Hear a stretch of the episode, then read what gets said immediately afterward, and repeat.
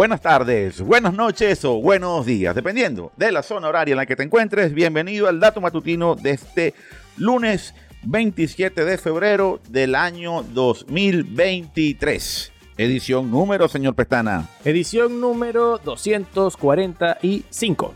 Día muy importante, no solamente en Venezuela, por los hechos históricos, lamentables hechos históricos del año 89, pero no menos importante por los hechos, los acontecimientos del día de hoy.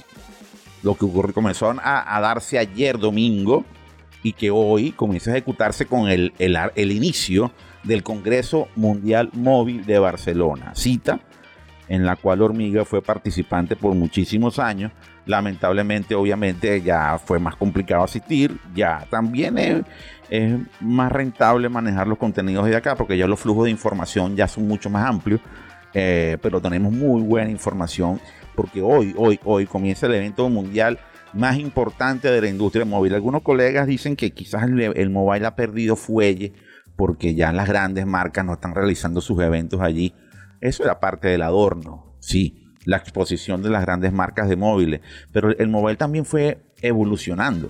El mobile es un evento donde grandes compañías crean aplicaciones, startups, tienen ya una feria aparte para exhibir toda su plataforma, todos los desarrollos que tienen, donde las grandes compañías de infraestructura de telecomunicaciones exhiben su, oferta, donde las operadoras de telecomunicaciones del mundo determinan cuál será el rumbo, cuáles serán los modelos de negocio a desarrollarse y donde también ahora otros grandes de la industria como las Big Tech, las Google, las Amazon, las Netflix, las Facebook, las Apple de una u otra forma, Apple nunca ha tenido una presencia directa, pero sí ha tenido una presencia porque buena parte de los contenidos que se desarrollan en el área de contenido, vaga la redundancia, también se piensan para los iPhone. Y ahí quizás no se dice mucho. Ahí quizás no se exhibe mucho iPhone porque no es, no es el, nunca ha sido el interés de Apple hacerlo, pero sí de las tecnologías que ahí se desarrollan y tiene mucha vinculación con la principal marca fabricante de smartphones del planeta, porque lo es y porque obviamente son los consumidores que más consumen datos. Y de eso trata, de eso va a ser el gran tema, el gran tema del Congreso Mundial Móvil de Barcelona este 2023. Tú sabes, eh, Adolfo, saludos a la comunidad que nos ve por la señal de Telecolor también aquí en Maracaibo. Tú sabes que siempre de los últimos 20 años, eh, a Flaco, ha habido una discusión importantísima en el mundo sobre quién tiene que pagar directamente la inversión, cuantiosa inversión que se hace para todos los despliegues de infraestructura de red. Explícote.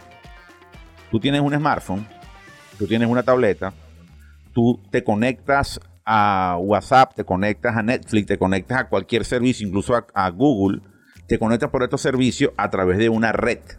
Cuando no estás en un Wi-Fi, obviamente. Cuando estás en la calle, etcétera, te conectas por una red. Dicha red no te la provee Google, no te la provee Netflix, no te la provee ninguna de estas empresas. Te la provee una operadora de telecomunicaciones que, como Digitel, por ejemplo, que paga toda una infraestructura de red para que tú tengas cobertura. Disculpen. ¿Qué pasa? Buena parte de lo que tú estás pagando por conectarte a la red, se lo estás pagando a Netflix, se lo estás pagando a Google, se lo estás pagando a Facebook, se lo estás pagando a Apple, pero no se lo estás pagando a la operadora. Entonces la operadora dice, bueno, mira, ahorita viene en 4G, no pudimos avanzar mucho, el debate arrancó con 4G, con 5G tenemos que sentar las bases y la Unión Europea está teniendo una carta importante sobre este punto. La Unión Europea o los europeos han sido claves para el desarrollo de la tecnología móvil en los últimos 30 años. Impulsaron el estándar GSM, impulsaron el estándar LTE y ahora están trabajando fuertemente en 5G para desarrollar obviamente una oferta que ya es un poco más mezclada con los chinos, pero siguen teniendo una, una gran participación. Y los europeos están diciendo que, ya la Unión Europea como tal, que ellos no se están poniendo a favor o en contra de, unos u otros. Simple y llanamente quieren que los, que los ciudadanos tengan un servicio de altísima calidad, de altísimos niveles de eficiencia y que ninguno salga perjudicado.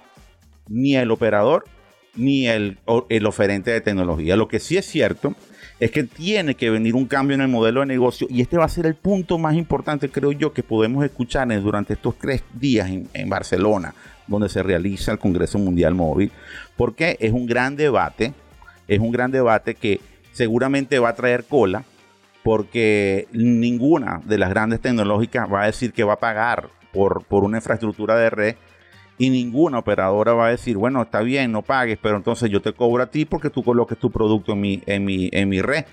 Y ahí estaremos. Un debate interesantísimo que ojalá logre un objetivo que sea ecuánime, donde ambas partes salgan beneficiadas donde el consumidor obviamente tenga el beneficio del servicio. Siento que las operadoras móviles como tal tienen que hacer una profunda revisión de los modelos de negocio, del tema de cómo consiguen sus ganancias, del tema de repartición de los datos y, y los acuerdos van a ser fundamentales también para ellas, también van a ser importantes los acuerdos para los fabricantes, porque a todos les va a interesar estar en los dispositivos, estar en una conexión de altísima velocidad e impulsar mucho la, la, movilidad, ¿no? Y ese es un, dato que vamos a estar muy pontados durante estos días en Barcelona, así que no pierdan la, de estar presentes, vamos a colocar mucho contenido del mobile en nuestra página web hormiga.tech, hormigatv.com, así que atento. Pero bueno, es eso en materia de telecomunicaciones, pero antes de continuar con las noticias que tenemos acá, el señor Petana tiene algo muy, muy importante que decirle. No cabe duda que con estas noticias, con estos datos que tenemos para ustedes todos los días acá en el Dato Matutino, son la prueba fehaciente de que el mundo se hace digital. Y lo digital es Digital. Porque necesitas más, conéctate con 4G LTE. El mundo se hizo digital y lo digital es Digital. De la mano con esto, otro anuncio importante que se realiza en Barcelona, señor Petana, tiene que ver con Qualcomm y algunos fabricantes de teléfonos Android, todos chinos, que están desarrollando una función de mensajería satelital. Y esto es importante porque esto no está ligado directamente con la conexión de la operadora. Es decir, usted está en una situación de emergencia, usted está en una situación que necesita una conexión y este servicio satelital le va a permitir estar en dicha conexión. ¿Cómo serán los términos? ¿Cómo se desarrollará esto? Bueno, veremos. Van a ver la noticia desplegada en hormigatv.com, hormiga.tech, pero es un dato importantísimo porque le ofrece a estas plataformas, a estos teléfonos, una posibilidad de ser un teléfono satelital a un costo pagable. Y recuerde que los teléfonos satelitales son los que le permiten a las personas pues estar conectados en cualquier parte del mundo y poder conversar sin importar dónde estés ubicado, porque se conecta con satélite y la, y la, pues, pues, la eh, el, los satélites que, el satélite que esté en el área donde tú estés es el que le va a garantizar la conexión. Otro dato relacionado con Nokia. Nokia importantísimo, ¿no? Porque Nokia en Barcelona está anunciando un cambio de su imagen. Búscate la foto y búscate si consigues algún videito, pero búscate la foto del, nuevo, logo de Nokia. Un nuevo logo que dice Nokia se da porque ellos ya tienen que decirle a la gente que no es la misma marca de hace 10, 15 años, 20 años atrás, 30 años atrás, que desarrolló la industria de, la industria móvil. Grandes recuerdos tengo yo como periodista de Nokia porque Nokia fue un gran impulsor de nuestra oferta de contenido, nos apoyó muchísimo de, diversas formas acá en Venezuela cuando tenían una operación en el país.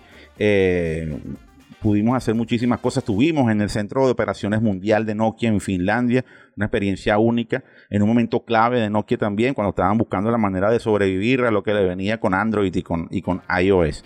Pero bueno, Nokia hace, hace este cambio, un giro importante, porque quieren orientar fuertemente su oferta en donde ellos siempre han sido un gran, un gran oferente y es en el área de infraestructura de 5G, infraestructura de telecomunicaciones, que siento que ahora viene, ahora lo que viene son detalles hermosísimos en esta materia porque viene mucho desarrollo de software, mucho desarrollo de hardware, mucho desarrollo de tecnología para impulsar estas redes de próxima generación. Y bueno, Nokia tiene este cambio, van a ver el logo, también hay un anuncio en Barcelona de Nokia que van a lanzar el primer smartphone que usted mismo puede reparar. Entonces vas a ver la fotico, si tenemos el video donde tú tienes el equipo, el teléfono y te viene todo con un kit de reparación y un manual para que usted lo pueda hacer. Esto es siguiendo algunas premisas que en algún momento ya publicamos donde la, Comisión de la Unión Europea está diciéndole a los fabricantes que le den a los usuarios la posibilidad también de poder eh, reparar, arreglar sus dispositivos y que sea sencillo, pues fácil para el consumidor poderlo hacer.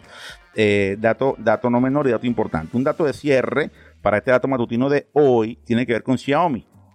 Xiaomi se está montando. Yo tengo un Xiaomi. Yo puedo decir que son teléfonos buenos, no muy buenos. No están por encima de los Samsung, no están por encima de, los de los Sony Xperia, no están por encima de, de los iPhone. Pero son teléfonos eficientes, ¿ok? Son teléfonos que rinden, pero cuando comienzan a tener alguna falla, ya por ahí ya tienen más fiabilidad los, los, los Lenovo. Tú tienes un, usted tiene un Lenovo, creo yo. tengo un Motorola. Un correcto. Motorola, exactamente, que son de, son de la misma gente. Y esos son equipos bastante buenos. Una recomendación que lo digo, pero sin embargo, ellos se están lanzando en un smartphone, el, el Xiaomi 13, un smartphone que va a costar mil dólares y que va a pelear duro en el segmento de alta gama, donde están muy bien posicionados los Samsung y obviamente Apple. Bueno, veremos cómo le va a Xiaomi. Siento que Huawei tenía una oferta importantísima en este segmento, pero después de las sanciones con los Estados Unidos, el fin de su procesador Kirin, pues obviamente esa categoría murió. Hay que ver qué, qué despliegues tenemos con los Honor, que es la, la única marca por decisión que mantuvo Huawei. Veremos cómo le va a los Honor y qué tipo de oferta tiene. Estaré muy atentos muy atentos estos días porque tenemos mucha información del Mobile World Congress de Barcelona y vamos a estar publicándola en nuestro canal de YouTube. Ya hay varias, ¿verdad? Que vamos a ir, ya se está trabajando en ellas, ¿verdad? Sí, sí. Ok, en nuestro canal de YouTube y obviamente en nuestra página web, señor Petana. Yo no sé qué tenga más que decirnos usted, porque por ahí hay un artículo interesantísimo que usted tiene por ahí reservado. Sí, y van un poco de la mano con la canción que vamos a escuchar para terminar esta edición del dato matutino. Y es que la revista Forbes publicó una lista de los artistas, artistas, no solo músicos, mejores pagados del año 2022. Yo un amigo tuyo ahí, ¿no? Sí, señor. Eh, De número 10, pero entró. sí. El señor Bad Bunny está. Sin embargo, el número 1 sigue siendo un clásico de la música de los 80 y es el grupo Genesis. ¿Cuánto vendió, cuánto vendió Genesis? 230 millones de dólares. Wow. Y le siguió Sting con 210 millones de dólares también de los 80. Y bueno, también están los creadores de South Park. Eh, el creador de South Park está dos veces en la lista, porque está como creador de South Park y está como eh, guionista en general y productor de televisión. Entonces, solo, solo él, Terry Perry, Tyler Perry, perdón, se ganó 175 millones de dólares o facturó esa cantidad de dinero solo. Y como creador de South Park, facturó 160 millones de dólares. Está bien. O sea que Maluco no le está yendo. ¿no? partida, partida doble. También los creadores de Los Simpsons. También está Brad Pitt en la lista. Los Rolling Stones. Y James Cameron. James Cameron, que bueno, eh, con ahorita Avatar 2 es la tercera película más vendida, con, con más facturación en todos los tiempos. Sí, sí, impresionante. La película como tal es bastante emotiva. Y es de las más taquilleras. De hecho, eh, James Cameron tiene tres películas en las más taquilleras de la historia. Taylor Swift también está. Y por supuesto, Tu amigo. querido Bad Bunny. El que canta bostezando. Buen artista, mejor músico. Ah, bueno, Y con esto, bueno, cerramos el dato matutino con una canción de los que más facturaron, porque son Eh, los que más facturaron. por supuesto. Es el señor Phil Collins, baterista y vocalista. Los hombres también de- facturan, ¿verdad, Shakira? Sí, señor. Así es, así es. Baterista y vocalista del grupo Genesis, canta una canción del año 1984, se llama Against All Odds, Uf. que es, también la conocen como You Take a Look at Me Now. Repite, repite. Mírame, mírame. Ok. Ok, Take a Look at Me Now. ok. Sí, así se pronuncia. Buen Yeah, inglés, buen yeah, inglés, yeah. buen inglés. Qué Yeah. buen inglés, qué buen Y con inglés. esto pues cerramos esta edición 245 del dato matutino. No se olviden que la información es poder. Y a pesar de Bad Bunny, nosotros queremos que tú, Tengas el poder. hasta mañana.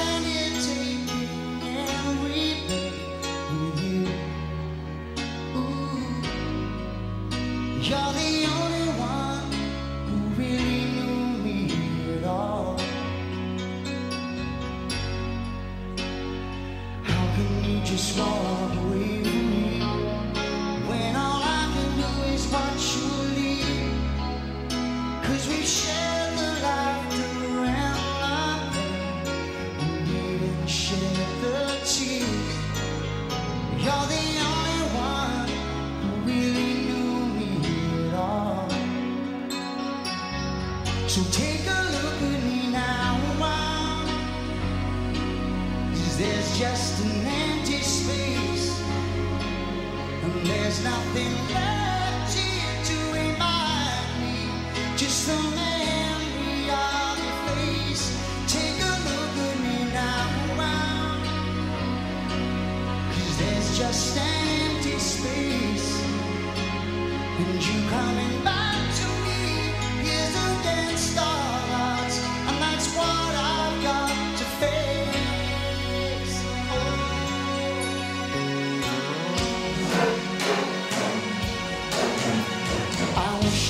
Just maybe you turn around.